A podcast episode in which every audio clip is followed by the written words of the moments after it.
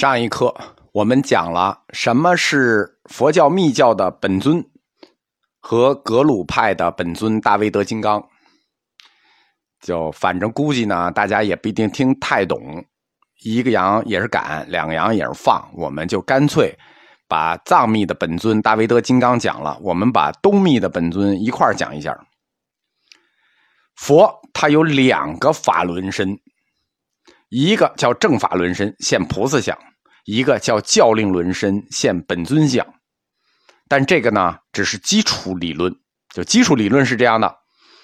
但本尊这个概念，它落到密教的不同教派里头，它就又不一样了。藏传密教的本尊叫金刚，大威德金刚。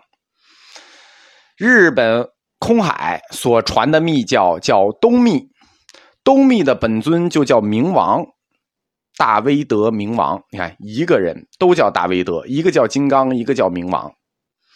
明王和金刚。它不光是用词的区别，它俩实质上也有区别。明王，它实际是指持明之王。什么叫持明呢？明就是咒语，持明之王是指这个本尊是依密教的经典《大日经》所建立起来的胎藏界本尊。持明的明，哎，就是持明院的那个明。那“金刚”这个词呢，是“金刚能断”的意思。他这个本尊是依据密教的《金刚顶经》《金刚顶界》的“金刚”二字所建，因此在密教里，大威德明王和大威德金刚这两位本尊，它实际分属密教的两个界。同为大威德，如果是大威德金刚，那他就是藏密的本尊，是文殊菩萨的愤怒相。那如果他是大威德明王呢，他就是东密的本尊，他可就不是文殊菩萨的愤怒像喽，他是阿弥陀佛的愤怒像，看见没有？都是大威德金刚，呃，不是，都是大威德，因为明王和金刚俩词不同，他们作为本尊，他们对应的正法轮身或者是自性轮身就不一样，就是教令轮是这样的，他们对应的那个主神就不一样，为什么？佛教的密教教派不同，会产生这样的区别呢？因为东密空海所传之东密来自于中国的唐密，西安的大青龙寺和大兴善寺，它是我们汉传密教的一部分，所以它的本尊系统的设置是严格遵循了《大日经》的五方五佛设置。就是说，之所以有五大本尊，是因为五方有五佛，五佛。我们说佛是自性轮，对应正法轮，对应教令轮。因为有五佛，所以有五方护法，就五方本尊，不叫五方护法。什么叫五方五佛呢？中间那个佛，毗卢遮那，他就叫大日如来；东边阿处佛，西边无量寿佛，又叫阿弥陀佛；南边宝生佛，北方不空成就佛。那么。按照正规的大日经，五方佛的教令轮是不是应该对应五方明王，对吧？所以中间的大日如来，他在中间嘛，他肯定动换不了嘛。所以中间的大日如来对应的那个明王叫不动明王，两臂愤怒相，就双臂愤怒相。不动明王可降服一切诸魔。东边呢，东边阿处佛。阿处佛，他是四头八臂愤怒相。东方在东密里头叫降三世明王，可降服大自在天一切诸魔。西方是无量寿佛，那是六足愤怒相。大家记住啊，它是六足愤怒相，所以我们看到大威德像，只要是六足愤怒相的，实际就不是金刚，是明王。西方的大威德明王可降服一切危害有情众生之魔，就他为什么我们要供奉他呢？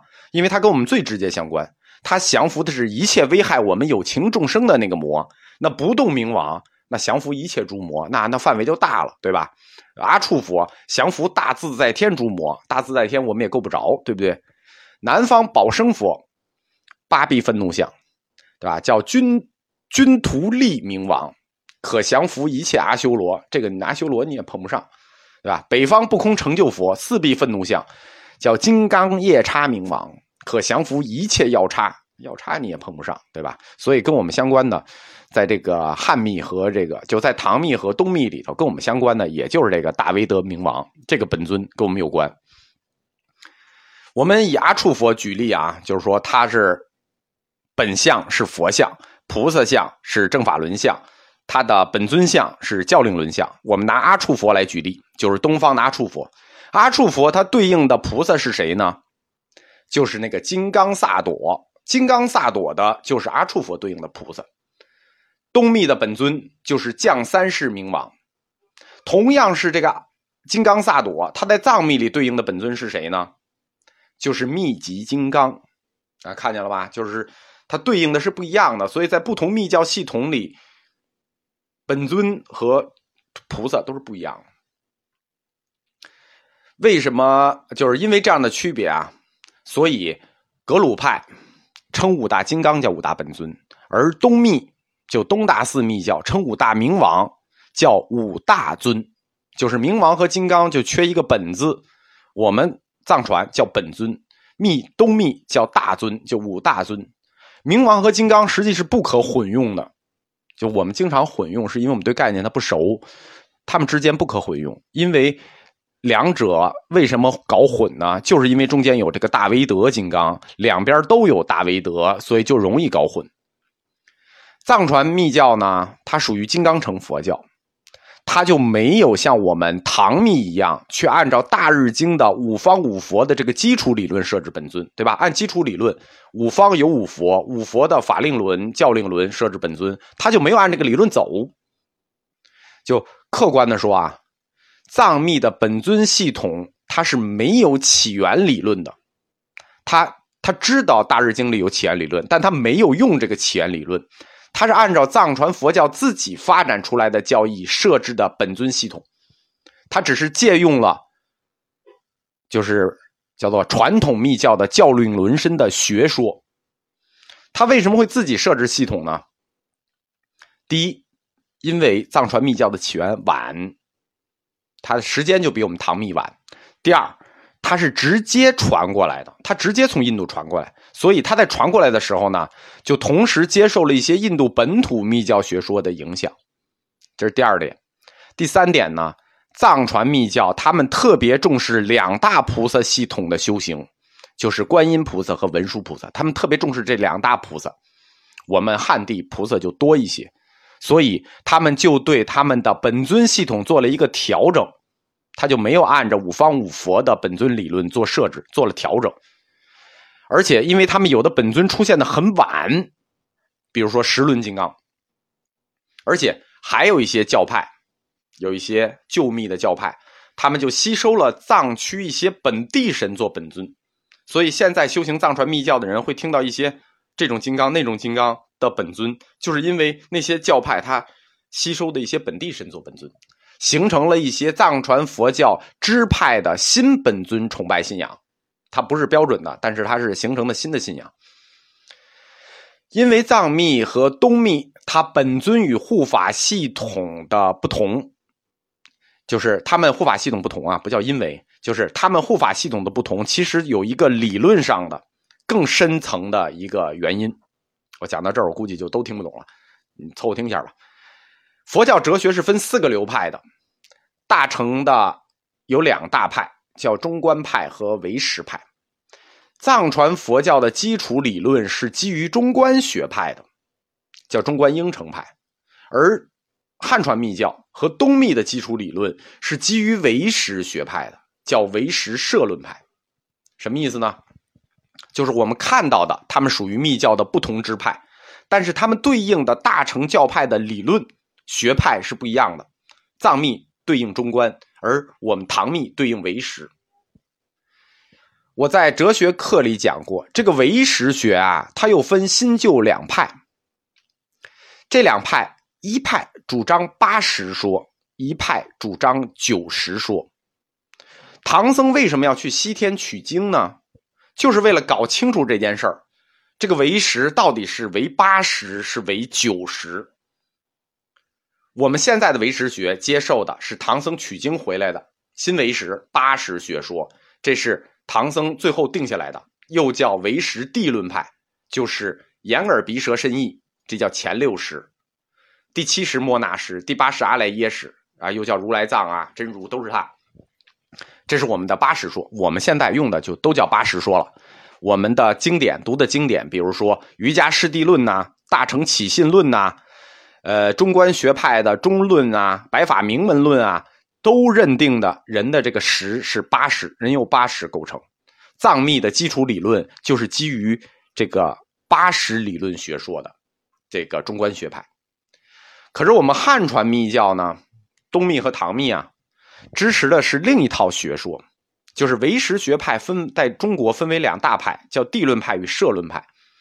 汉密它是唯识学的摄论派，前面那个八十叫地论派，这个九十叫摄论派，它是由真谛大师一系传下来的，认为人在那个八十之外还有一个十，叫阿摩罗识。又叫真如识或者无垢识、无垢净识，认为只有这第九个识，才是一切众生得以清净之本源。听懂了吗？就是藏密是中观八十，汉密是社论的九十，也有一大堆经书支持九十学说，比如《大乘密严经》啊，《大乘入楞伽经》啊，都是支持九十学说的，因为。藏密支持八十，唐密支持九十，这就产生了区别，对吧？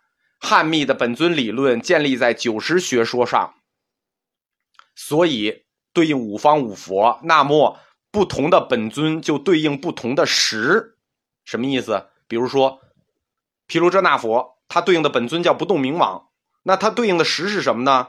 就是真如十第九十，就是在。九十说里头，所有的本尊可以对应上一个十，但是藏传密教它就没有，它缺一十，它对应不齐。所以藏传佛教如果使用密教本尊理论，那就这个九十说就会和中观应成派的基础理论八十说产生矛盾，所以他们就干脆放弃了使用五方五佛来设置自己本尊的方法。还有前面我们说的三点，就是第一，它晚；第二，它是直接传的。第三，它有本地神系统，所以藏区就根据自己的修持仪轨设置了本尊，修持本尊，这就是藏传佛教五大本尊的理论来源。那么，这么复杂的理论逻辑，落回到具体的大威德金刚，那我们怎么分呢？因为大威德金刚像有很多种啊，我们怎么分呢？看一个，我们怎么分？简单。如果我们面对一个大威德金刚，六面六臂六足六六六，那就是东密的，对吧？六六六多顺，三个六，它就是大乘佛教理论对应的大威德明王。为什么六六六就是我们大乘理论的？因为六六六代表就是六面六臂六足六六六代表什么呢？代表六根六识六境，这叫什么？这叫大乘的六度无极。他修成大成的六度无极，就是六根六识六境。那大威德明王，他代表的寂静相就是阿弥陀佛。阿弥陀佛如果化成愤怒单身相，那就是大威德明王。除了明王之外，除了这六六六之外，剩下的都是藏密。就是说，他甭管几个头几个脚，只要他不是六六六，他就都是藏密，那就都是文殊菩萨的愤怒相。这课就很难了，我们下一课具体讲一下这大威德金刚的造像或者它的具象应该是什么样子的。